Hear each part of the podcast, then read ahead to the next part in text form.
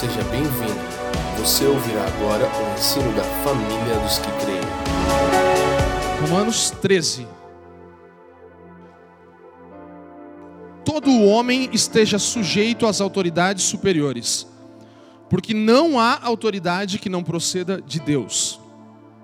E as autoridades que existem foram por ele instituídas, de modo que aquele que se opõe à autoridade resiste à ordenação de Deus, e os que resistem trarão sobre si mesmos condenação. 3. Porque os magistrados não são para temor quando se faz o bem, e sim quando se faz o mal. Queres tu não temer a autoridade, faze o bem e terás louvor dela, visto que a autoridade é ministro de Deus para o teu bem. Entretanto, se fizeres o mal, teme, porque não é sem motivo que ele traz a espada, pois é ministro de Deus, vingador para castigar o que pratica o mal. 5. É necessário que lhe estejais sujeitos, não somente por causa do temor da punição, mas também por dever de consciência. Por esse motivo também pagais tributos, porque são ministros de Deus, atendendo constantemente a este serviço. Pagai a todos o que lhes é devido a quem tributo, tributo. A quem imposto, imposto. A quem respeito, respeito. A quem honra, honra. 8. A ninguém fiqueis devendo coisa alguma, exceto o amor, com o que vos ameis uns aos outros. Pois quem ama o próximo tem cumprido a lei. Pois isto, não adulterarás, não matarás, não furtarás, não cobiçarás. E se há qualquer outro mandamento, tudo nessa palavra se resume Amarás o teu próximo como a ti mesmo. O amor não pratica o mal contra o próximo, de sorte que o cumprimento da lei é o amor. 11. E digo isto a vós outros que conheceis o tempo. Já é hora de vos despertardes do sono, porque a nossa salvação está agora mais perto do que quando no princípio cremos. Vai alta a noite e vem chegado o dia. Deixemos, pois, as obras das trevas e revistamo-nos das armas da luz. Andemos dignamente como em pleno dia, não em orgias e bebedices, não em impudícias e dissoluções, não em contendas e ciúmes, mas revestivos do Senhor Jesus Cristo, e nada disponhais para a carne no tocante às suas concupiscências. Feche seus olhos, por favor, gostaria de orar. Pai, muito obrigado pela tua palavra. Obrigado porque hoje, nesse dia, 3 de novembro de 2019, no Brasil, a liberdade de nós termos acesso às Escrituras. Obrigado porque o Teu Espírito pode se mover livremente no nosso meio e nós nos abrimos para isso, para ouvir a Tua voz agora mesmo, em nome de Jesus. Coloque a mão sobre o seu coração, ore sobre você mesmo agora. Ore, peça ao Senhor, abra o meu entendimento, abra o meu interior, abra a minha compreensão para entender mais do que o poder do Senhor a vontade plena, agradável que você tem para a minha vida. Deus, eu oro agora que eu possa abrir o meu coração e enxergar o que você tem planejado, porque o seu plano é perfeito e eu me submeto à sua soberania e quero assumir a minha responsabilidade. Vamos lá, ore a Ele. Diga ao Senhor: abra o meu coração, Senhor, abra a minha vida, dê-me espírito de sabedoria e revelação, no pleno conhecimento de quem você é ilumina o meu interior para entender a Sua vontade, a esperança que há no chamado a partir da Sua vontade, Deus. Em nome de Jesus, eu peço agora mesmo que nós possamos deixar todo pensamento que não vem da tua palavra ou do teu espírito, mas de coisas alheias para fora desse lugar e que possamos nos concentrar totalmente eu oro por aqueles que têm qualquer tipo de dor agora, qualquer tipo de enfermidade, que sejam tocadas pelo poder do teu espírito. Em nome de Jesus, se você sente qualquer tipo de dor, você pode colocar a mão sobre onde você sente dor agora. E em nome de Jesus, eu peço, Senhor, toque essas pessoas aqui que são os teus filhos nós podemos experimentar o teu poder agora mesmo, nos curando, nos tocando.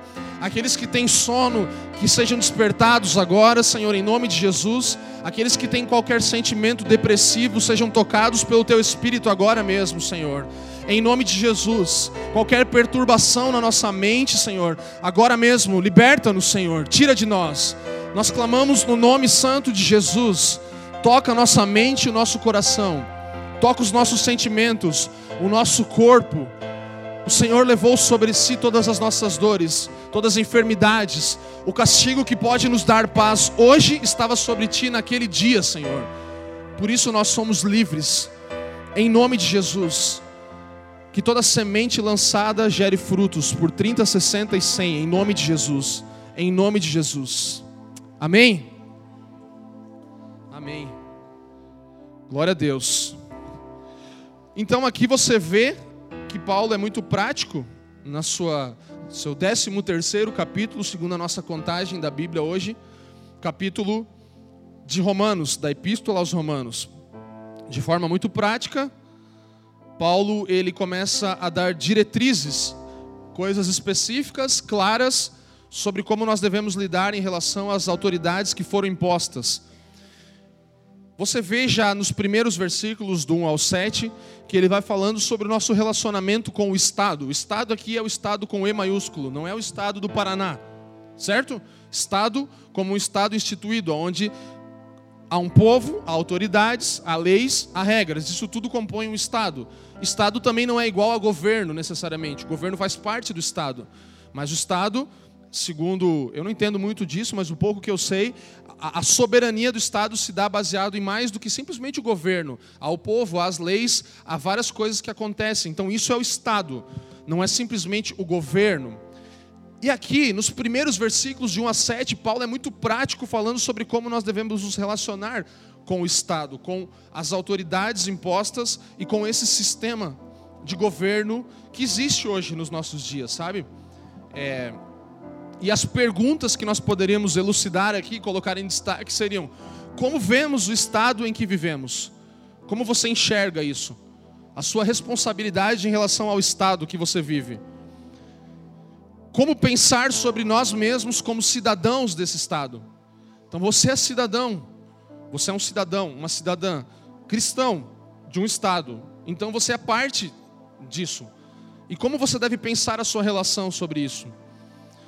Outra coisa que nós podemos perguntar, lendo esse texto, como nossa visão, lembra das misericórdias de Deus que Paulo orou lá, pelo amor de Deus, pelas misericórdias de Deus eu rogo-vos. Então, baseado nas misericórdias de Deus, como é a nossa visão, baseado nas misericórdias de Deus, como isso transforma a nossa atitude para com as autoridades, nos oferecendo como sacrifícios vivos ao Senhor, como isso se mostra no nosso respeito e submissão às autoridades?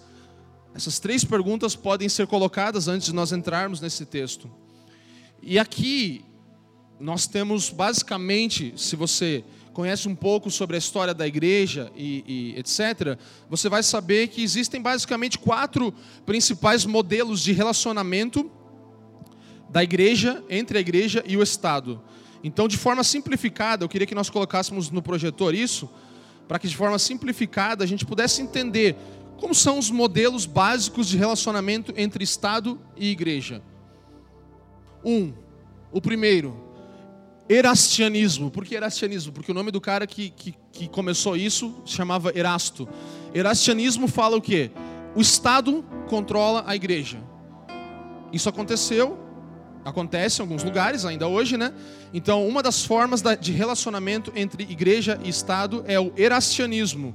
O Estado controla a igreja. Basicamente, tudo está submisso, sujeito ao Estado. A segunda forma de relação entre igreja e Estado, muito rapidamente, nós não vamos perder tempo nisso, mas é bom que você saiba, que a gente possa entender. A teocracia. A teocracia fala o quê? Que a igreja controla o Estado. Teocracia fala isso. O relacionamento da igreja e Estado é que a igreja controla o Estado. Então, se por um lado temos uma forma de relacionamento em que o Estado controla a igreja, temos outra que a igreja simplesmente tem controle sobre o Estado. Mais um tipo de relação. O terceiro tipo de relação é o constantinianismo, que vem de Constantino. Constantinianismo fala o quê? Que a relação de Estado e igreja precisa haver um acordo em que o Estado favorece a igreja, o Estado favorece a igreja, e a igreja faz alguns ajustes com o Estado. Então você vai acordando ali, toma lá da cá, vai ajeitando a situação, a fim de preservar o status de ser protegida, da igreja ser protegida. Então é, há uma negociação ali, é, uma coisa e outra, etc, tal, tal, tal, faz um pouquinho aqui, favorece lá, tira o imposto aqui, a igreja faz uma boa ação lá, tal, tal, tal, e vai vivendo num relacionamento assim, conforme o constantinianismo declara. E o quarto é a parceria. Você já sabe qual que vai ser o legal, né? Não vai nem falar aqui mais, né? A parceria fala do quê? Igreja e Estado se reconhecem um ao outro, igreja e Estado se reconhecem um ao outro, e cada um tem responsabilidades distintas. Ou seja, algumas responsabilidades são da igreja e outras são do Estado. São coisas diferentes. Ambas foram conferidas por Deus. Então, as responsabilidades da igreja foram conferidas por Deus e as responsabilidades do Estado também foram conferidas por Deus. Os dois encorajam um ao outro e colaboram um com o outro no desempenho desses papéis. Então, você tem a parceria. Igreja e Estado se reconhecem um ao outro, cada um tem suas responsabilidades distintas e conferidas por Deus, encorajam um ao outro e colaboram um com o outro no desempenho desses papéis. Esse quarto modelo parece ser mais apropriado com o ensino de Paulo, certo? Com o que nós lemos, amém? Que há respeito, sujeição, responsabilidades. Então, essa é a relação que precisa haver entre igreja e Estado. Uma relação de parceria, onde cada um tem responsabilidades distintas e há reconhecimento de que ambas são dadas por Deus. Deus instituiu ambas. E nós vamos encorajar uns aos outros até que esses papéis sejam desempenhados em plenitude. Então não é algo pleno que nós vemos existir, mas é o nosso ideal. Entretanto, nós não vamos aqui focar tanto nessa relação igreja-estado, graças a Deus, né? Porque senão ia ficar meio chato ficar falando disso. A gente vai mais para a parte prática. Mas é preciso entender que a nossa relação com o Estado é uma parceria. Paulo não está focado nisso, mas ele quer dar instruções aos cristãos aqui com relação à sua cidadania pessoal aquilo que cabe a mim como indivíduo. Esse é o foco de Paulo. Ele não está falando tanto de algo pluralizado, mas nós podemos entender que esse modelo de parceria entre igreja e Estado é o que mais convém aqui entre essas formas de relacionamento.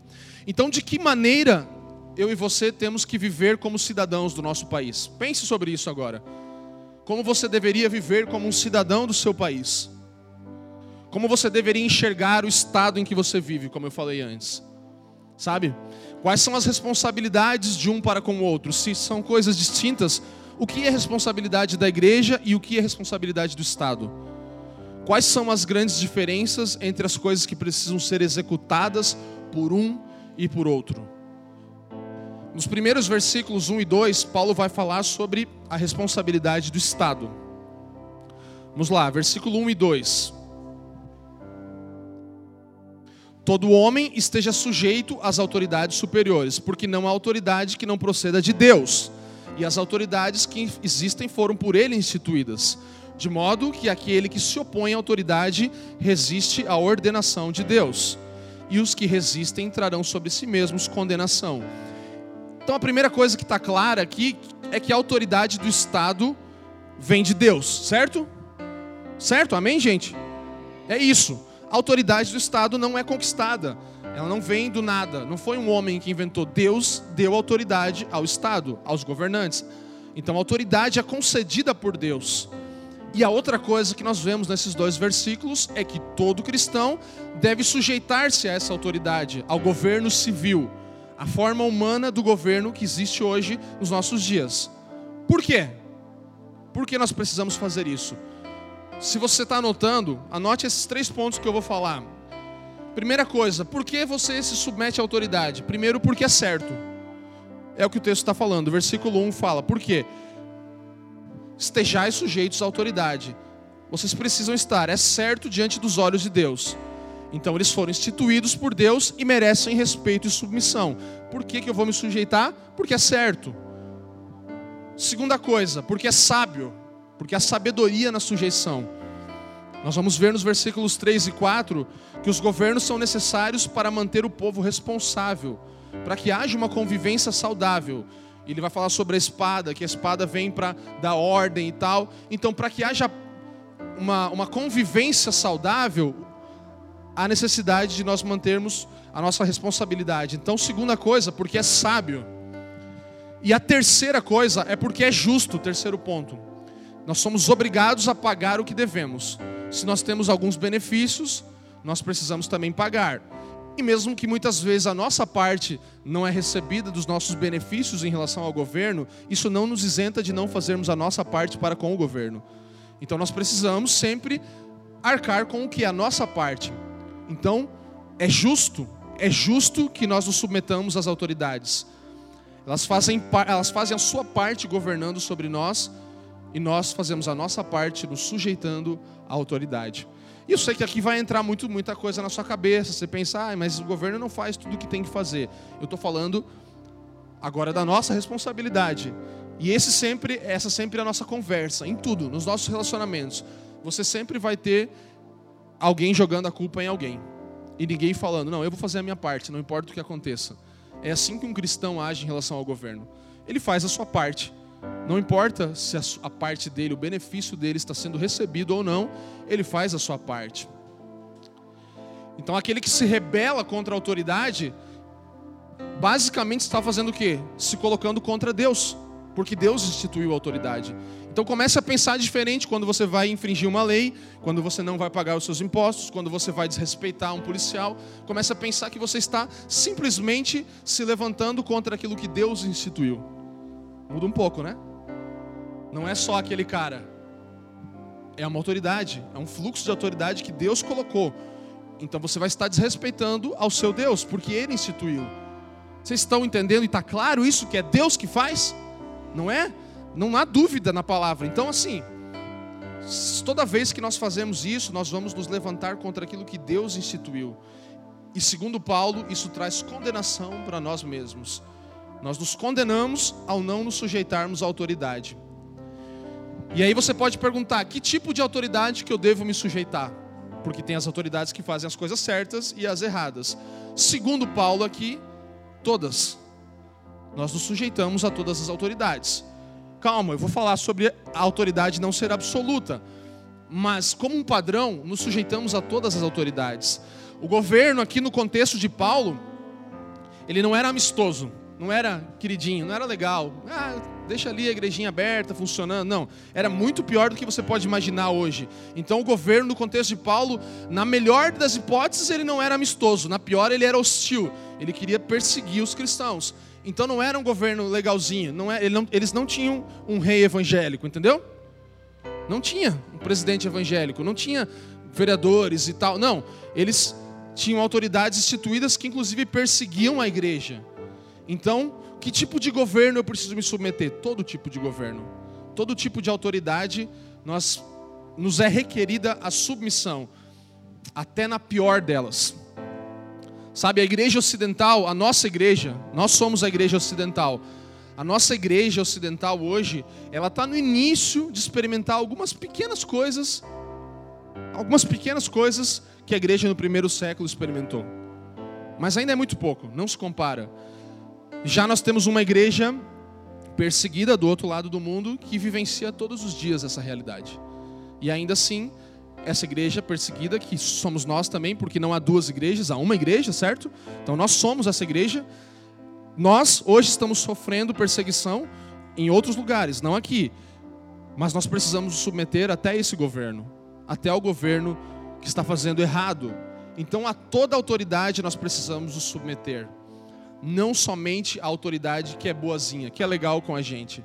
Porque esse é o tipo de governo que Constantino falava. Ele falava assim: ah, faz um favorzinho aqui, outro lá, a gente faz um ali também, vai acertando, vai. Não, nós precisamos entender que há uma parceria, mas a nossa parte é sempre de submissão, porque Deus colocou aquelas autoridades onde elas estão.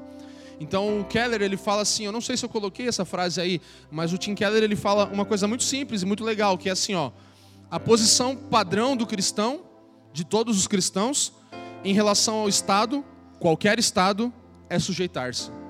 Então é isso.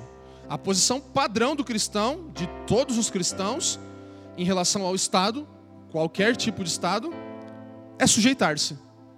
Não tem muito outro caminho. Você se sujeita às autoridades. Agora, como eu falei, isso não significa que essa autoridade seja absoluta Quem é soberano é Deus, certo? Ele está sobre todos. Então a autoridade não é necessariamente absoluta, sabe? É, versículo 7, dá uma olhada lá comigo no 7. Não dorme, gente, fica acordado. 7, ó. Pagai a todos o que lhe é devido, a quem tributo, tributo, a quem imposto, imposto, a quem respeito, respeito, a quem honra, honra. Então o texto está falando: dai a cada um o que lhe é devido. Você lembra de um eco disso? Alguma coisa que alguém falou parecido algum dia? Jesus, né? Jesus ele falou o quê? Dai a o que é de e dai a Deus o que é certo? Então aqui nós vemos uma coisa muito semelhante: dai a cada um o que lhe é devido. Eu creio que Paulo estava se lembrando das palavras de Jesus, porque Jesus falou muito claro: ele falou, paga o imposto que tem que ser pago para César, dá a ele o que tem que ser dado a ele. Jesus confirma a necessidade de submissão às autoridades, mas dai a Deus o que é de Deus. Basicamente, o que ele está falando aqui, que Jesus está falando, que há responsabilidade para com as autoridades impostas, mas também há uma responsabilidade para com Deus. Então, ao mesmo tempo que Jesus diz sim ao pagamento de impostos, à sujeição às leis, ele diz não a prestar adoração a César, ao governante. Ele fala: dá a Deus o que é de Deus. Ele é soberano, ele é sobre todos. Então, não a obediência absoluta, sim a fazer a parte que é cabível fazer para aquela autoridade. Você está me entendendo?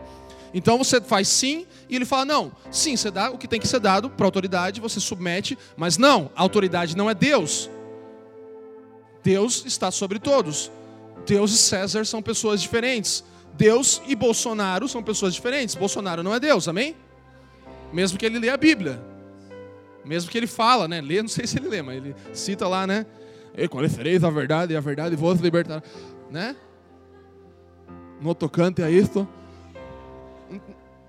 Legal, mas assim, ele não é Deus, gente. Ele não é Deus, tá bom? Então ele não é Deus, então eu vou dar autoridade o que é necessário ser dado autoridade. E a Deus o que é de Deus. Então significa que a autoridade não é absoluta. Há alguém sobre a autoridade que é absoluto. Deus. Ele é absoluto. E ele é digno da nossa adoração, da nossa dedicação total. Sabe? É, a autoridade, na verdade, aqui é um servo de Deus.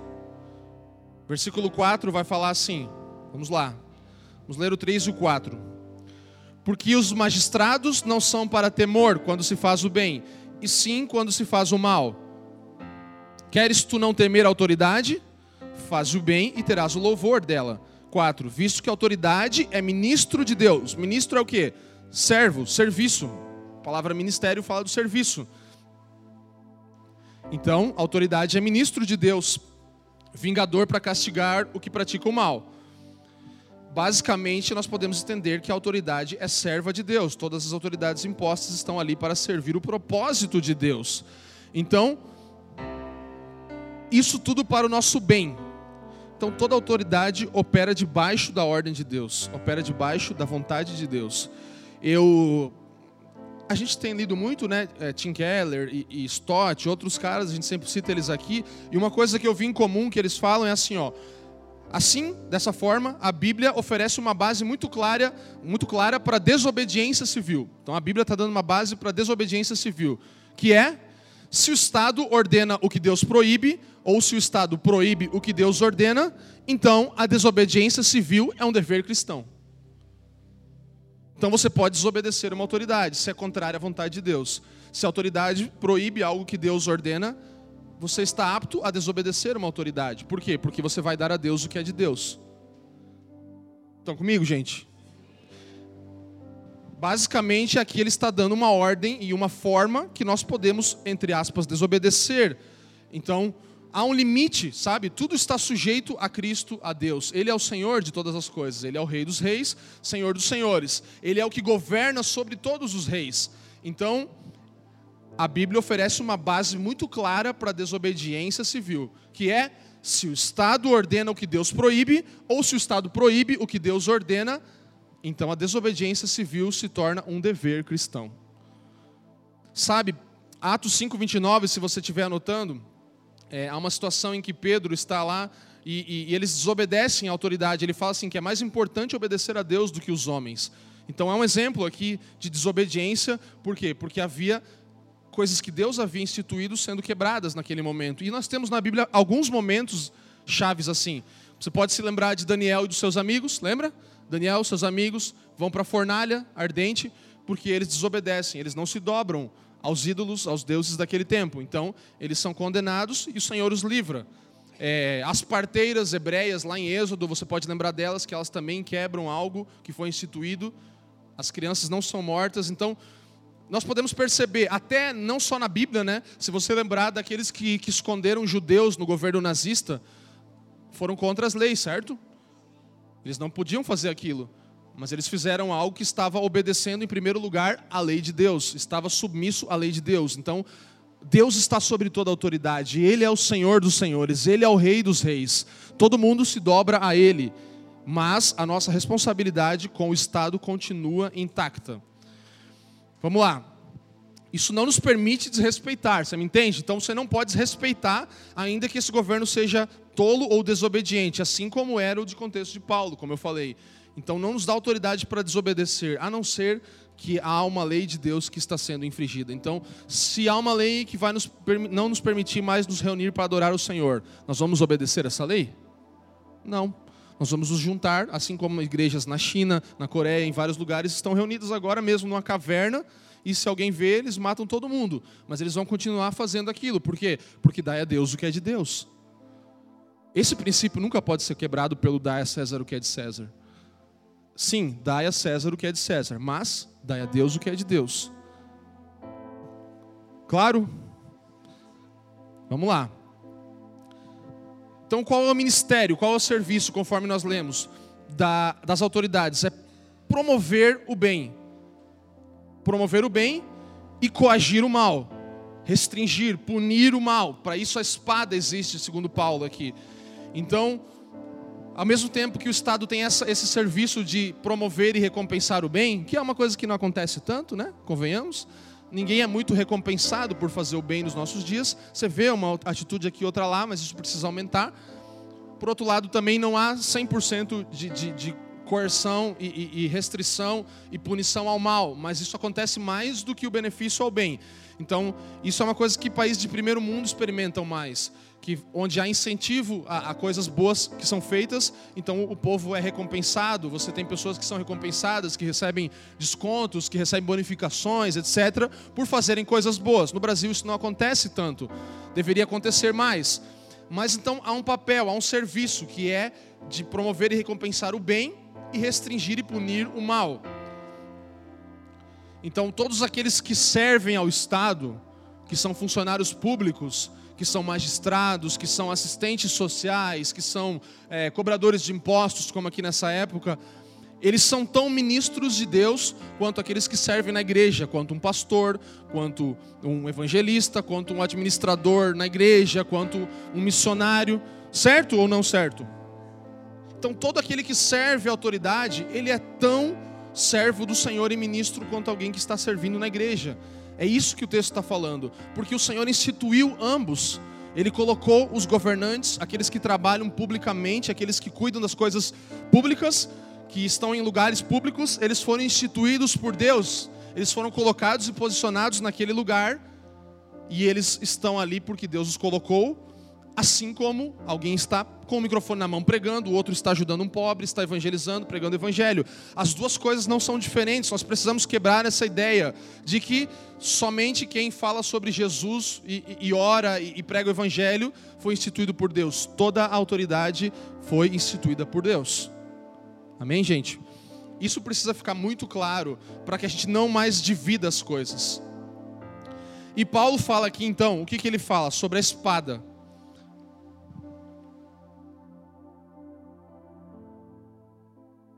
Ele fala assim: Se fizeres o mal, teme, porque não é sem motivo que ele traz, ela traz a espada, a autoridade traz a espada, porque é ministro de Deus, vingador para castigar o que pratica o mal. Então, o que a espada significa aqui? A espada significa punir. Atitudes erradas, coisas erradas. Então há uma punição dada pela espada. A espada pode representar uma multa que você toma por fazer algo errado, uma prisão, se alguém é preso por, por é, fazer algo que está fora da lei, é, ou até a morte, né? Em países que há pena de morte, o Estado tem essa autoridade de até condenar à morte alguma pessoa por algo. Então, apenas algumas pessoas carregam essa espada, certo? E essa é a principal coisa do anarquismo, por exemplo, que quer que ninguém governe e todo mundo governe ao mesmo tempo e aquela confusão. Então não é o que Paulo está falando. Ele fala que as autoridades carregam espada, ou seja, as autoridades têm poder, as autoridades instituídas por Deus têm esse poder de fazer as coisas ficarem em ordem, de fazer funcionar as coisas por formas é, como multa, prisão, como eu falei, usar autoridade para fazer algumas coisas acontecerem. Vamos lá, vamos ler John Stott, que John, John Stott fala sobre isso. Acompanhe comigo, gente. Me dê sua atenção aí. Vamos lá. A restrição e a punição do mal são universalmente reconhecidas como responsabilidades primárias do Estado. Quando a autoridade governamental pune os que praticam o mal, ela é serva de Deus, agente da justiça contra eles. A ira de Deus, que um dia cairá sobre o impenitente e agora é vista na dissolução da ordem social, também opera por meio dos processos de aplicação da lei e da administração da justiça. Nós, seres humanos, como indivíduos pessoais, não estamos autorizados a fazer justiça com as próprias mãos e punir os transgressores. A punição do mal é prerrogativa de Deus e durante a presente era, ele a exerce, não é ela ali, ele a exerce por meio dos tribunais. Tá claro? Então, o que acontece? Há uma autoridade que só o Estado tem, que nós não temos. Nós não podemos fazer justiça com as próprias mãos. Não é o que Deus instituiu. Ele aplica a sua justiça a partir das autoridades que ele impôs. É isso, esse é o padrão de Deus. Infelizmente, como eu falei, isso não é cumprido e Deus sabe de todas. Você acha que Deus perdeu o controle? Não, né? Deus não perdeu o controle. Ele é soberano, ele está sobre todas as coisas, ele sabe de tudo que está acontecendo. Ele não tem Twitter, ele não tem Facebook, ele não tem nada, mas ele sabe de todas as coisas. Ele está conectado com tudo que está acontecendo e ele permite. Ele permite isso, ele permite tudo que acontece acontecer, porque ele é soberano. E nós já entendemos e ouvimos aqui na série aos Romanos na carta aos Romanos, na série O Plano Perfeito, que a doutrina da soberania de Deus é aquela que mais mostra a nossa arrogância. Por quê? Porque a gente acha que sabe melhor do que Deus as coisas. E não é verdade. Então, é melhor você falar, Deus, você é soberano. Se você fala que eu preciso me submeter, eu vou me submeter. Ah, mas, não, não é a mas. Quebrantamento, lembra? Quebra de argumento. Você, quebrantado, obedece ao Senhor e às suas ordens segundo as autoridades. Então, amém? Eu vi um amém aí. Vocês estão bem? Dá um sorriso aí, gente. É sério, né, esse papo aqui. Próxima vez eu vou falar pro Ju falar desse negócio aqui, que é mais da área. É, então, e a responsabilidade dos cidadãos cristãos, qual é? Vamos no versículo 5, gente. Qual é a nossa responsabilidade? Se a autoridade for instituída para cuidar para que as coisas boas sejam levantadas e as ruins sejam eliminadas e cuidadas também, de certa forma, a nossa responsabilidade, versículo 5. É necessário que ele estejais Vamos lá, é necessário que ele estejais sujeitos, não somente por causa do temor da punição, mas também por dever de consciência. E aí você pode pegar aqui até o texto de Filipenses e falar, tá, mas eu não preciso me sujeitar, porque eu sou um cidadão do céu, né? Tem aquela escapadinha, né? Mas eu sou cidadão do céu, irmão. Eu não... Então o que está fazendo aqui? Para para pensar. Você já tinha que ter sido arrebatado se fosse só cidadão do céu. É verdade, a nossa cidadania celestial é garantida. Mas nós vamos entender até no final desse texto que estamos vivendo em um momento de sobreposição, onde estamos em um reino celestial manifestando-se, mas também estamos em um reino ainda terreno. Então não dá para escapar pelo sou um cidadão do céu, porque na sua identidade está escrita a cidade que você nasceu e você está submisso a isso, e você tem uma conta de luz da Copel que é de Curitiba, ou de São José dos Pinhais, ou daqui da região, e você tem uma, um, um, um, um seu nome no, da sua casa, do seu apartamento, do seu aluguel, está na terra, não está no céu, não está falando lá, Fabiano Ricardo Crenque, cidadão do céu, não precisa pagar imposto. Está livre, pode estacionar o carro onde quiser, não tem problema. Porque ele é do céu, então tá de boa. Não, gente, não tem como. Pensa comigo. Então, essa, essa ideia de ser o cidadão do céu vai para essa máxima, esse pensamento que muitos têm, infelizmente, no meio da igreja, que eu não preciso votar, eu não preciso pagar meu imposto, não é necessário que nós ocupemos cargos públicos, porque é, você vai morrer, vai explodir tudo mesmo, então deixa quieto, eu que não quero ser parte desse negócio. Gente, tá errado. Não é isso que a Bíblia ensina. Nós precisamos votar, nós precisamos pagar nossos impostos, nós precisamos assumir cargos públicos. Nós precisamos. Agora estava tendo negócio de eleição de conselho tutelar, uma coisa que a igreja não se preocupa muito, mas que deveria se envolver mais, deveria estar envolvida, porque é uma causa tão importante nos nossos dias, com tantos abusos, com tantas coisas acontecendo, e a gente não. A gente só vê lá a galera que posta, né? No, vendo nos stories lá, vendo, nossa, vote e tal, tal. Ah, não quer nem saber desse negócio aí de conselho tutelar, cara, que tô nem aí. Não, a gente precisa se preocupar com isso. Nós não somos de Marte. Nós não somos do céu, nós somos da terra, nós estamos aqui. Você está me entendendo? Está entendendo o que eu estou falando, né? Então você é, sim, um cidadão do céu, mas você tem os pés aqui, ó, na terra. Então vamos lá, vamos assumir os nossos lugares, sem sujeição, não à ordem social. Se você não se sujeitar às suas autoridades, sem sujeição, vamos colocar melhor assim, sem sujeição pessoal, não à ordem social, certo? Se o indivíduo não se sujeita, não à ordem social sem sujeição pessoal individual, não a ordem social, não a ordem coletiva. Então, Paulo está falando o quê? Volta lá no 5 e olha comigo. Ele fala assim: não somente vocês devem se sujeitar por causa do temor da punição, mas também por dever de consciência. O que, que ele está falando aqui? Que você não deve obedecer às autoridades por medo simplesmente porque senão você vai estar pensando só no teu próprio favor. Ah, eu, vai dar ruim para mim se eu não fizer e não sei o quê. Eu não quero ser punido. Não, faz que se, se o leão pegar, ferrou, entendeu? Não, não é só por isso que você vai declarar seu imposto de renda e fazer suas coisas. É porque você tem consciência de que você está obedecendo uma autoridade que Deus instituiu. É diferente, né? É diferente, então não é por, ah, se eu não fizer, daí vai dar errado. Não, porque Deus colocou essa autoridade, funciona assim, e eu me submeto ao meu Senhor. Então eu obedeço às leis, ainda que não tenha a mínima possibilidade de, alguém me multar. De... Não, há uma lei, eu obedeço. Estou submisso ao Senhor. Então, essa é a motivação. Consciência, não temor, não medo simplesmente, sabe?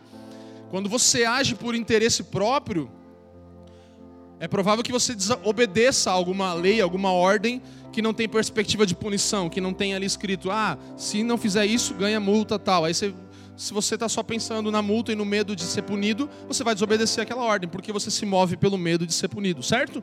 Então não é assim que funciona. É, é engraçado, porque a gente. Eu estava né, com isso aí já para falar, sabia que eu ia falar sobre isso, e essa semana aconteceu uma coisa ruim, né? Engraçada, agora é ruim, mas né? é encarnando a mensagem, irmão. Então vamos embora. É, eu fui estacionar, estava no centro, eu odeio ir para o centro, já que já sabe disso, e eu fui com ela, é, acho terrível ir no centro, porque não tem onde estacionar e tal. E aí você fica naquela, né? Dá uma paradinha aqui, liga o alerta, rapidão, não sei o que, tem star, babá, não quer pagar o estacionamento. E aí, ah, vai lá rapidinho que eu espero aqui. E aí a gente já tinha rodado um pouquinho e eu parei numa vaga, estacionei num lugar onde só poderia estacionar caminhões acima de não sei quantas toneladas para carga e descarga. E aí eu ia ficar no carro, eu falava, ah, não, vou lá rapidão também, não dá nada, né? Tipo, não vai pegar e não vai multar. Nesse pensamento eu estava agindo. No pensamento de que, pela possibilidade de não ser multado, de não vai dar nada, então tudo bem eu fazer isso aqui errado, não tem problema. Porque eu não vou ser multado, eu vou ficar de olho aqui. Né? Se a mulher viu, corro e converso e pá. Quem nunca, né? Atira a primeira pedra, vai? Pode atirar, irmão. Só eu, né? Então tá bom.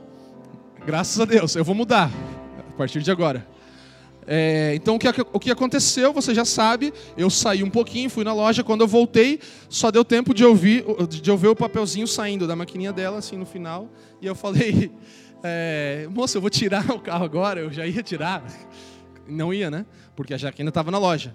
Não, já ia tirar e tal, já estava aqui, já, já apliquei a multa, senhor. E na hora, assim, eu falei, eu, o Espírito Santo veio sobre mim mesmo, e eu falei, eu não vou discutir com essa mulher, porque eu estou errado. Eu só vou pegar a minha multa e ficar quieto. E eu peguei aquela multa e falei, não, você está certo. Peguei a multa e botei no bolso. E não é a multa que você vai lá comprar 20 Star, não, tá bom? Que sei lá quantos que você compra lá que, você, que dá tudo certo. Não. É a multa que você paga que tem cinco pontos na sua carteira. Uma multa grave.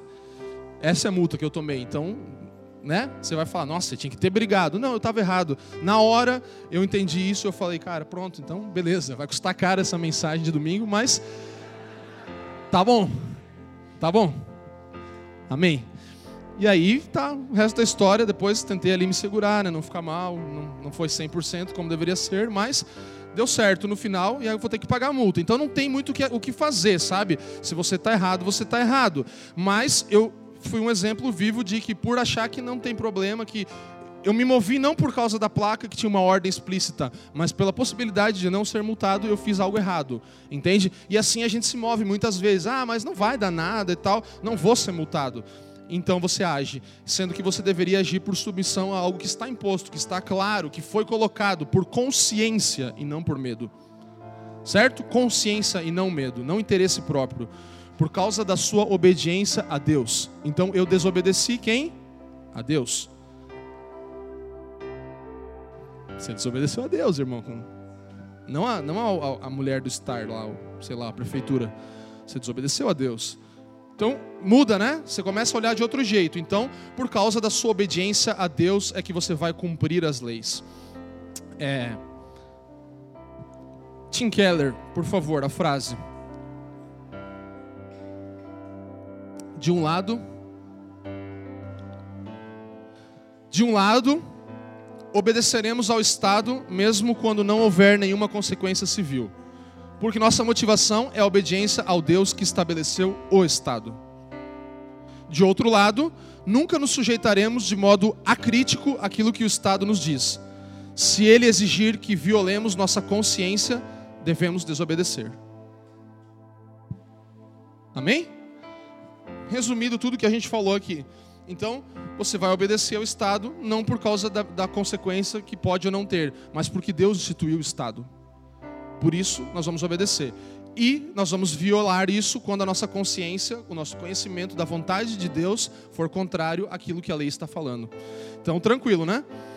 Vamos lá, Romanos, Romanos 13, basicamente, ele descarta todos os extremos. Você pode perceber que aqui não há nenhum extremo. Você não pode é, colocar o governo em nenhum desses extremos, nem ao, ao totalitarismo e nem ao libertarismo. Nem as, nenhuma das duas coisas funciona na forma de Deus. Então não há uma ordem total do Estado e também não há um, um, um, uma, uma anarquia acontecendo.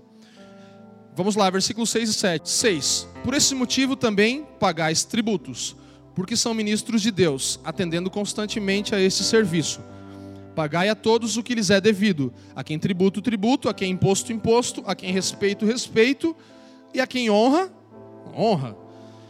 Então nós precisamos pagar todas as nossas dívidas, certo? Nós precisamos honrar com respeito e honra todos os nossos débitos. Tudo que nós devemos, nós precisamos pagar, certo? Eu e você precisamos saudar, saudar todas as dívidas. Respeito, ordem e cortesia, nós podemos falar aqui talvez, são coisas que nos são exigidas em relação ao nosso governo. Quem já viajou para outro país, é, um país de primeiro mundo, eu fui algumas, algumas vezes para os Estados Unidos e uma das coisas que mais me admira nos Estados Unidos é esse respeito à autoridade, que claro, não é pleno, tá? Eu não vou aqui, não, vai, não vou americanizar a coisa e falar que eles são um país perfeito, mas desculpe. Uma das coisas que eu tenho visto quando eu vou para lá é que há uma sujeição às autoridades muito forte. Se tem um policial, a galera vai tirar foto com o policial, porque o cara é um herói, cara. O cara vai tirar, nossa, cara, policial, the officer, não sei o quê, vai lá, tira uma foto, e aí a gente ia nos aeroportos, aeroportos e aquela pessoa aqui no Brasil, a gente fica, ah, vai mandar tirar o sapato para passar no detector de metal, que é uma autoridade, os caras pegam e tiram suas coisas e falam, thank you, sir. Obrigado, muito obrigado. Você está me servindo aqui, porque para não explodir esse aeroporto aqui, vai que alguém tem uma bomba. E a gente fica com cara feia, tipo, nossa, vai mandar eu tirar o cinto para passar no detector de metal e tal. Então há um respeito, você vê isso diferente em alguns países, onde autoridades são respeitadas, admiradas. Há uma admiração por autoridades. Claro, porque elas também exercem isso de forma um pouco mais correta, mas, ao mesmo tempo, precisa partir de nós uma sujeição maior. Então, eu tenho buscado fazer isso na minha vida. Quando eu vejo um policial, eu cumprimento ele, sabe? Tipo, você vê. Outra coisa que você vê muito nos Estados Unidos: se tem um cara que ele serviu o exército, e ele já é, já é veterano, ele já não está nem mais servindo agora, ele é um velho, um senhorzão, e aí eles geralmente usam algum broche, alguma parada, aí o cara chega, thank you for your service, tipo, obrigado por servir a nação americana aí, você quase morreu na guerra, muito obrigado, honra você. E a gente tá nem aí para quem foi para guerra ou não foi, ou para o cara que é o policial, entendeu? Então, há necessidade de nós honrarmos mais, agradecermos as autoridades pelo seu serviço. Se você encontra alguém honra a pessoa, fala obrigado, obrigado porque você está exercendo um serviço de autoridade, você está mantendo ordem nas coisas, você é um oficial, alguém que foi colocado por Deus. Não é só o governador, o presidente, é as pessoas que fazem qualquer tipo de serviço público, que estão servindo publicamente, merecem a nossa honra, merecem o nosso respeito, merecem a nossa admiração. Sim? Respeito, ordem e cortesia ainda que aqueles indivíduos em tais posições, né, que está ali, o cara está naquele lugar, não se demonstre digno, que às vezes o cara está lá de mau humor, está lá tipo só carimbando a parada e você fala, nossa, o cara não merece a minha honra, o meu respeito, ou o cara está te desrespeitando, sei lá, fazendo alguma coisa que você não está gostando, mesmo que a pessoa pela sua atitude não seja digna de, de respeito, a estrutura que está, está por trás dela, que foi instituída por Deus, merece respeito. Você entendeu? Então ela está num lugar de respeito, ainda que ela, como indivíduo, não mereça o dado respeito. Você vai falar, ah, mas tem gente que desrespeita, não interessa. Foi instituída por Deus para aquele lugar, e a minha a sua responsabilidade é de honrarmos dignamente, respeitarmos aquela pessoa que está naquele lugar, mesmo que ela pessoalmente não mereça, a estrutura criada por Deus de autoridade merece respeito, merece honra. Então, mesmo que você tenha uma opinião diferente, por exemplo, você vai falar, ah, mas eu não concordo com o Bolsonaro, eu não acho que não, não, não acho que não sei o quê. Você deve respeito a ele como um presidente do Brasil. Certo? Nós devemos respeito. Nós devemos respeito às nossas autoridades, ainda que não concordemos com elas, sabe? É... Não vamos abrir pelo tempo, mas se você está anotando, Jeremias 27, 6 vai falar sobre Nabucodonosor. Nabucodonosor era, era, era o rei é, da Babilônia e como Deus chamava ele? Meu servo. Deus falava isso. Meu servo Nabucodonosor, aquele que perseguia e matava o povo de Deus. Ele chamava de meu servo. Ele falava, Nabucodonosor, meu servo. Tá entendendo mais ou menos? Por isso que a gente brincava, o Leandro falava muito isso, né? Quando a, quando a Dilma, o Lula, tava todo mundo aí, tava já na situação ruim nos últimos dias. Aí o Leandro falava sobre alguma coisa disso, ele falava muito assim, não, que Deus é PT. Deus é PT, cara. Deus votou no PT, cara. Não adianta. Você pode não ter votado, mas Deus votou no PT. E aí os irmãos ficavam tipo a cara de vocês, assim. Como assim Deus é PT, cara? Sim. Ele escolheu.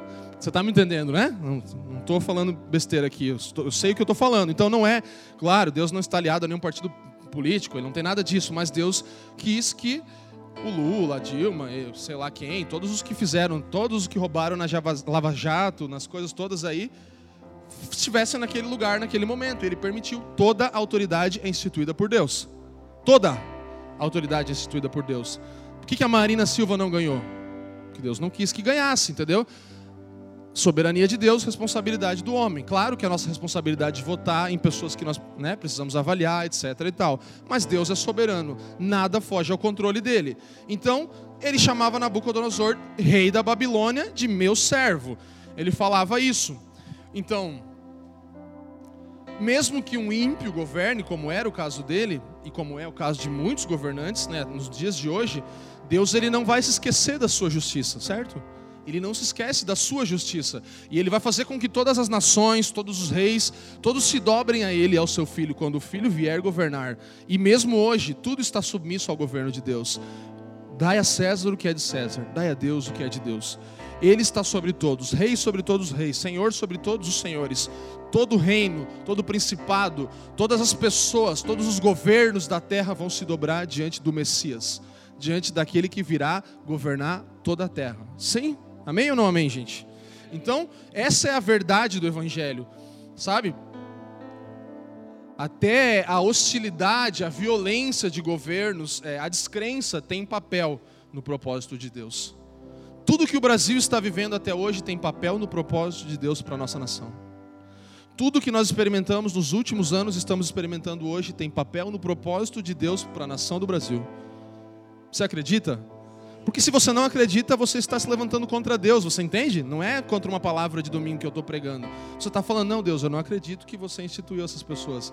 E a Bíblia está falando o contrário. Toda autoridade é instituída por Deus. Então pense que é mais do que uma opinião política, pensar diferente, tal. Pode pensar diferente. Deve, deve pensar sozinho, não ser conduzido pela massa. Mas, ao mesmo tempo, você se sujeita a Deus e fala: Deus, você está no controle de todas as coisas. Então, todas as coisas ruins nos governos dos homens têm papel no propósito de Deus. Agora nós vamos falar um pouco sobre o nosso relacionamento como sociedade, com o mundo. A gente tem 15 minutos para fazer isso, então vamos lá. É... O relacionamento com o mundo. Aqui é uma conexão com, com, com Romanos 12, 21, que Leandro Alves é, falou na semana passada. Que nós devemos pagar sempre o mal com o bem. Se alguém me faz mal, eu faço o bem, e dentro desse contexto nós podemos seguir agora aqui.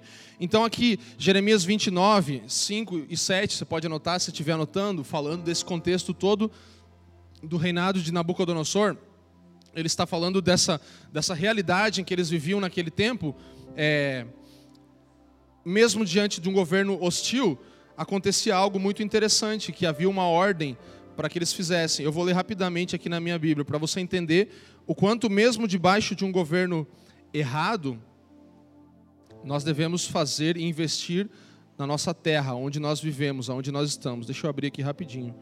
29,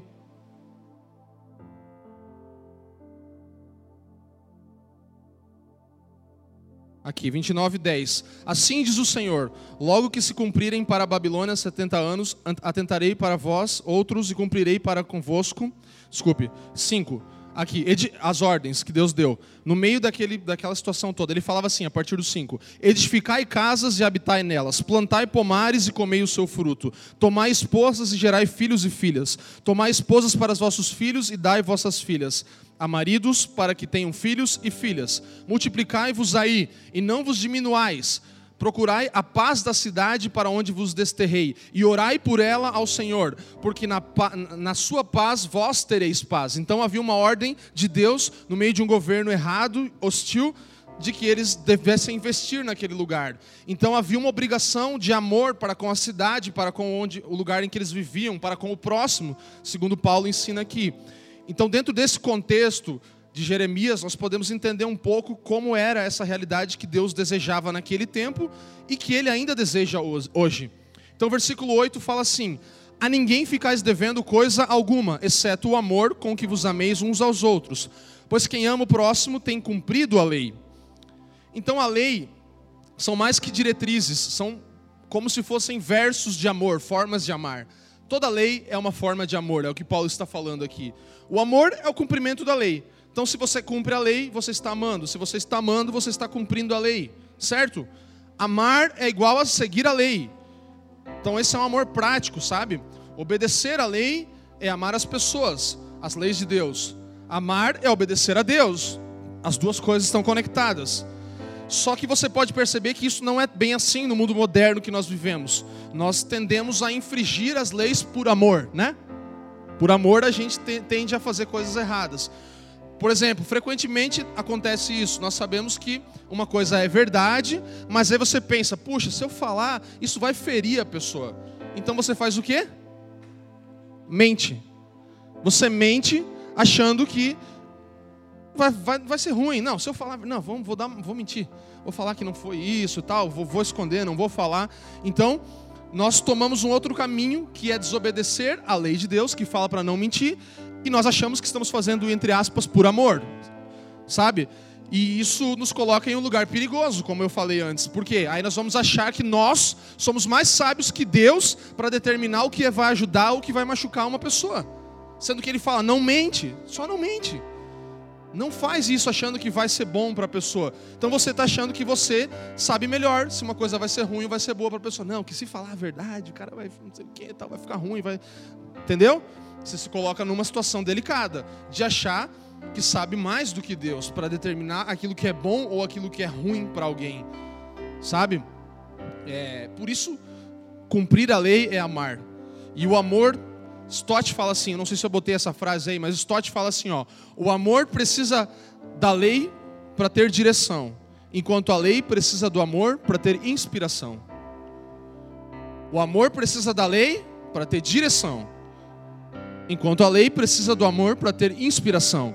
Então não há um versus, lei versus amor. O amor precisa da lei, a lei precisa do amor, para inspiração e para direção. Ambos necessitam um do outro, e é isso que Paulo está falando aqui. Ele fala assim: você quer fazer o bem? Aqui está como? A lei de Deus. Você quer amar o seu próximo como a si mesmo? Eis uma receita. Siga esses passos e não siga os seus instintos ou a sua sabedoria humana, achando que você sabe que é melhor talvez não fazer uma coisa certa agora, porque vai machucar alguém, porque vai. Não siga os seus instintos, siga aquilo que o Senhor instituiu, e aí você vai amar de verdade as pessoas. Então, mesmo na dureza, mesmo na repreensão, há amor, a verdade. O amor não folga com a mentira, é o que a palavra ensina. O amor não folga com a mentira. Mesmo para uma criancinha que você vai querer falar: "Ah, não, vou só falar que não, que vamos chegar em casa, vamos embora, porque nós vamos tomar um sorvete ali e tal". E sorvete não chega nunca, né? Era só para tirar a pessoa dali, a criança dali e ir embora. Então, esse tipo de coisa não cabe a um cristão, não cabe a nós. Nós precisamos amar vivendo a lei de Deus, aquilo que Deus instituiu, sabe? Desobedecer a Deus é mais do que simples desobediência em si mesmo, é atacar a sabedoria dele é atacar aquilo que ele colocou. Então você não, não, ah, não vou cumprir uma lei, não vou fazer, vou mentir, vou roubar, vou fazer alguma coisa, só desobedecer ali. Não, você atacou o próprio Deus porque ele é autoridade sobre isso. Ele e a sua, a sua sabedoria. E você fracassou no amor, porque você não cumpriu a lei. O amor está em cumprir a lei. A lei está em cumprir, em viver o amor, em fazer o amor ser a inspiração da lei. Então, essa é a única forma de nós amarmos, sabe? E gerarmos algum tipo de transformação na nossa cidade, no nosso bairro, sabe? É, nós não podemos nos isolar. Eu já falei isso aqui algumas vezes. É, sobre a sociedade, sobre a cultura. Então nós não podemos nos isolar da sociedade e nem nos amoldar totalmente a ela, assim, sobre a cultura desse tempo e tal. Você precisa estar em um lugar onde você respeita a cultura, mas você também, ao mesmo tempo, não se adapta 100% a ela. Aí é um lugar de transformação. Então não é super adaptação à cultura, tomar tudo da cultura, e também não é subadaptação, ignorar a cultura de uma cidade, sabe? Pense comigo, se a nossa família de fé hoje, família dos que creem, hoje à noite a gente desaparecesse, amanhã alguém ia sentir falta da gente? Pense em você. Você não chega no trabalho amanhã tal Alguém vai sentir falta de, de você, da sua, do seu poder de transformação, de influência naquele lugar? É esse é o desafio, sabe? A gente precisa entender que amar o próximo está tá ligado ao nosso dia a dia, ao que a gente faz todos os dias. Então, é, se nós sumíssemos, se nós não, nunca mais nos reuníssemos nessa cidade, será que a gente faria falta para alguém? Eu espero que sim, eu acredito que sim. Muitos irmãos são tocados, influenciados por tudo que vivemos aqui, mas de verdade, isso precisa tocar um pouco mais ainda. A gente precisa alcançar mais lugares, mais esferas da sociedade. E isso só vai acontecer se nós vivermos a lei em amor. É o que Paulo está falando aqui, sabe? E, e ao mesmo tempo com aversão às coisas desse mundo, ao espírito desse mundo, que é o que vai falar no 11 e no 12, indo para o final agora. Vamos comigo, dá sua atenção aí, mais 10 minutinhos. E digo isso a vós outros que conheceis o tempo. Já é hora de vos despertardes do sono porque a nossa salvação está agora mais perto do que quando no, no princípio cremos. Vai alta a noite e vem chegando o dia. Deixemos, pois, as obras das trevas e revistamo-nos das armas da luz. Então aqui entra o que eu falei antes, há uma sobreposição dos tempos. Paulo está falando que já está perto o dia do Senhor, mas ainda nós vivemos numa realidade em que precisamos cumprir as leis. O que Paulo está querendo dizer com esse, esses dois versículos é que nós precisamos de discernimento, precisamos entender o dia que estamos vivendo, precisamos de uma clara perspectiva sobre a realidade que nós vivemos hoje. Precisamos saber que somos, somos cidadãos tanto do Estado quanto do reino eterno. Agora ele vai para uma outra perspectiva, agora vai para o cidadão do céu que já entendeu o que é um cidadão da terra. Então há uma sobreposição de eras. A era por vir, desde Cristo, está acontecendo, certo? Então nós estamos vivendo a, a, a, era do nosso tempo, mas ao mesmo tempo a era eterna em Cristo, o reino eterno foi inaugurado. Nós estamos em uma sobreposição, você me entende? Duas eras acontecendo ao mesmo tempo. Quando Cristo retornar, viremos ao fim dessa era. Essa era, esse cosmos, esse tempo não vai existir. Não a Terra em si, as coisas físicas, não é isso. É uma era, é o fim de uma era em que a era que já está acontecendo vai ser a única era. Então, estamos em uma sobreposição de eras, está claro, gente? Estamos vivendo em um momento em que somos cidadãos do reino eterno e também do estado em que vivemos. Então, Paulo está falando aqui o quê? Vocês precisam de uma, no meio disso tudo que vocês estão buscando viver submissos à autoridade, a necessidade da esperança de vocês ser reacendida, da esperança eterna de vocês ser reacendida, de que vocês não vão se limitar só a essa terra. Então, Stott ele fala assim que a, a salvação é um termo amplo, por isso que ele fala que já agora a gente está mais perto desse dia do que no dia que nós fomos salvos. Já estamos mais perto, porque a salvação é um termo amplo, inclui passado, justificação, fomos justificados, amém? Esse é o nosso passado, justificados. Presente, santificação, estamos sendo santificados, certo? Vamos lá, comigo, gente, vamos finalizar junto aí. Então, estamos sendo santificados, presente e futuro, glorificação. Seremos glorificados, certo? Então a salvação é um termo amplo: passado, justificação, presente, santificação e futuro, glorificação. Seremos glorificados. Esse é o processo da nossa salvação. E aqui a gente já falou sobre isso também. O momento que nós vivemos é essa tensão entre o já da primeira vinda e o ainda não da segunda vinda. Então já já estamos em um reino eterno, mas vivemos em uma tensão entre o ainda não, mas ainda não plenamente, o ainda não do retorno de Cristo. Estão comigo? Estamos nesse lugar, há uma sobreposição no momento em que vivemos. Sabe, o final é muito interessante aqui. O, o final do 12 fala assim: ó, deixemos, pois, as obras das trevas e revistamo-nos das armas da luz. Andemos dignamente, como em pleno dia, não em orgias e bebedices, não em impudícias e dissoluções, não em contendas e ciúmes, mas revestivos do Senhor Jesus Cristo. E nada disponhais para a carne no tocante às suas concupiscências.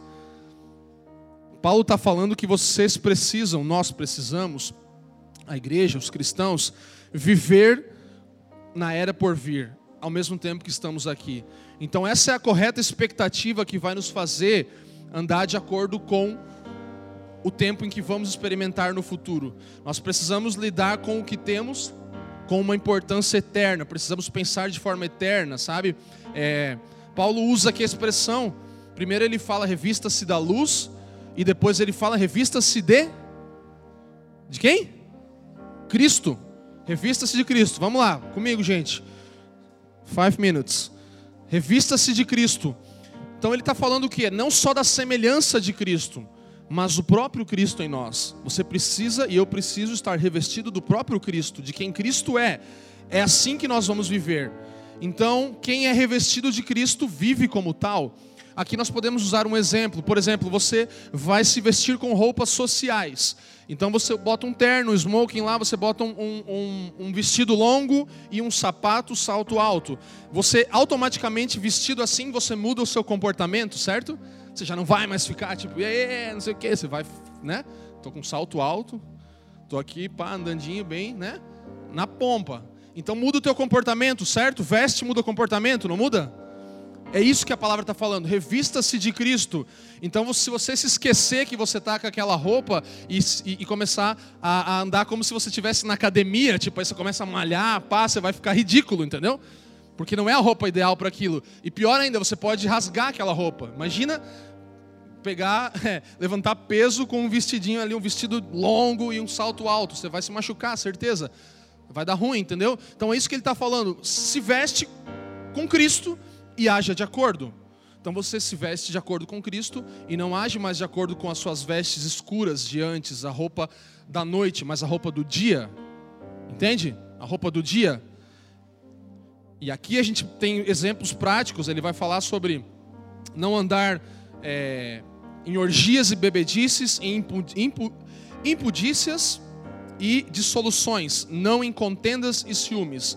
Ou seja, não podemos ter falta de domínio próprio nas coisas relacionadas à bebida, sexo, à comida, a, a, a, relações com as pessoas. Precisa haver domínio próprio, precisa haver compreensão de que somos cristãos, nos vestimos de Cristo, andamos de acordo com Cristo. Então, não podemos viver diferente daquilo que estamos vestidos para viver. Um verdadeiro cristão anda assim. Basicamente, Paulo encerra aqui, e eu vou encerrar também, dizendo: acorda, desperta levanta, tira o teu pijama, né? E se veste. Se veste como um filho da luz. Se veste como alguém que entendeu a eternidade, que entendeu que é parte de um reino eterno, mas também de um reino terreno. Então, dá aquela bocejada, tira o pijama e veste roupa de guerra. Veste roupa de um soldado da luz, de alguém que vai para uma batalha. Não tem como você ir lutar de pijama, com roupa da noite, entendeu? Ele está falando, acorda para a luz, a luz está brilhando, então vamos lá, vamos acordar, vamos nos experimentar e viver como soldados da luz, vestidos de Cristo, andando segundo Cristo anda, não só em semelhança, mas em realidade com Ele, na, na, no Espírito de Cristo nos movemos. Amém, gente? É isso que Paulo encerra falando aqui, sabe? Roupas apropriadas para um comportamento adequado. Que roupa você está vestindo? A roupa adequada? Beleza. E o comportamento está adequado? Está adequado com a veste que você está vestindo? Sabe? O que, o que mudaria se você fechasse seus olhos agora e imaginasse que Jesus está bem na sua frente, ele está vindo e a luz está brilhando e você está revestido de Cristo? Alguma coisa no seu comportamento mudaria? Porque esse é o objetivo dessa palavra, é que você possa mudar o seu comportamento, usando a sua imaginação. Imagine, Cristo está às portas, Ele está chegando, eu preciso me vestir corretamente, eu preciso agir de acordo com a roupa que eu estou vestido. Esse é o nosso chamado, sabe? Nas nossas atitudes para com a autoridade e a sociedade, uns aos outros, nós devemos sempre lembrar para onde nós estamos indo e quem nós somos para onde você está indo e quem você é. Filhos da luz, despertados pelo Pai, andando com as vestes corretas e com o comportamento correto, revestivos do Senhor Jesus Cristo, e nada disponhais para a carne no tocante às suas concupiscências. Amém, gente? Obrigado por nos ouvir. Para mais informações, visite famíliadosquecreem.com.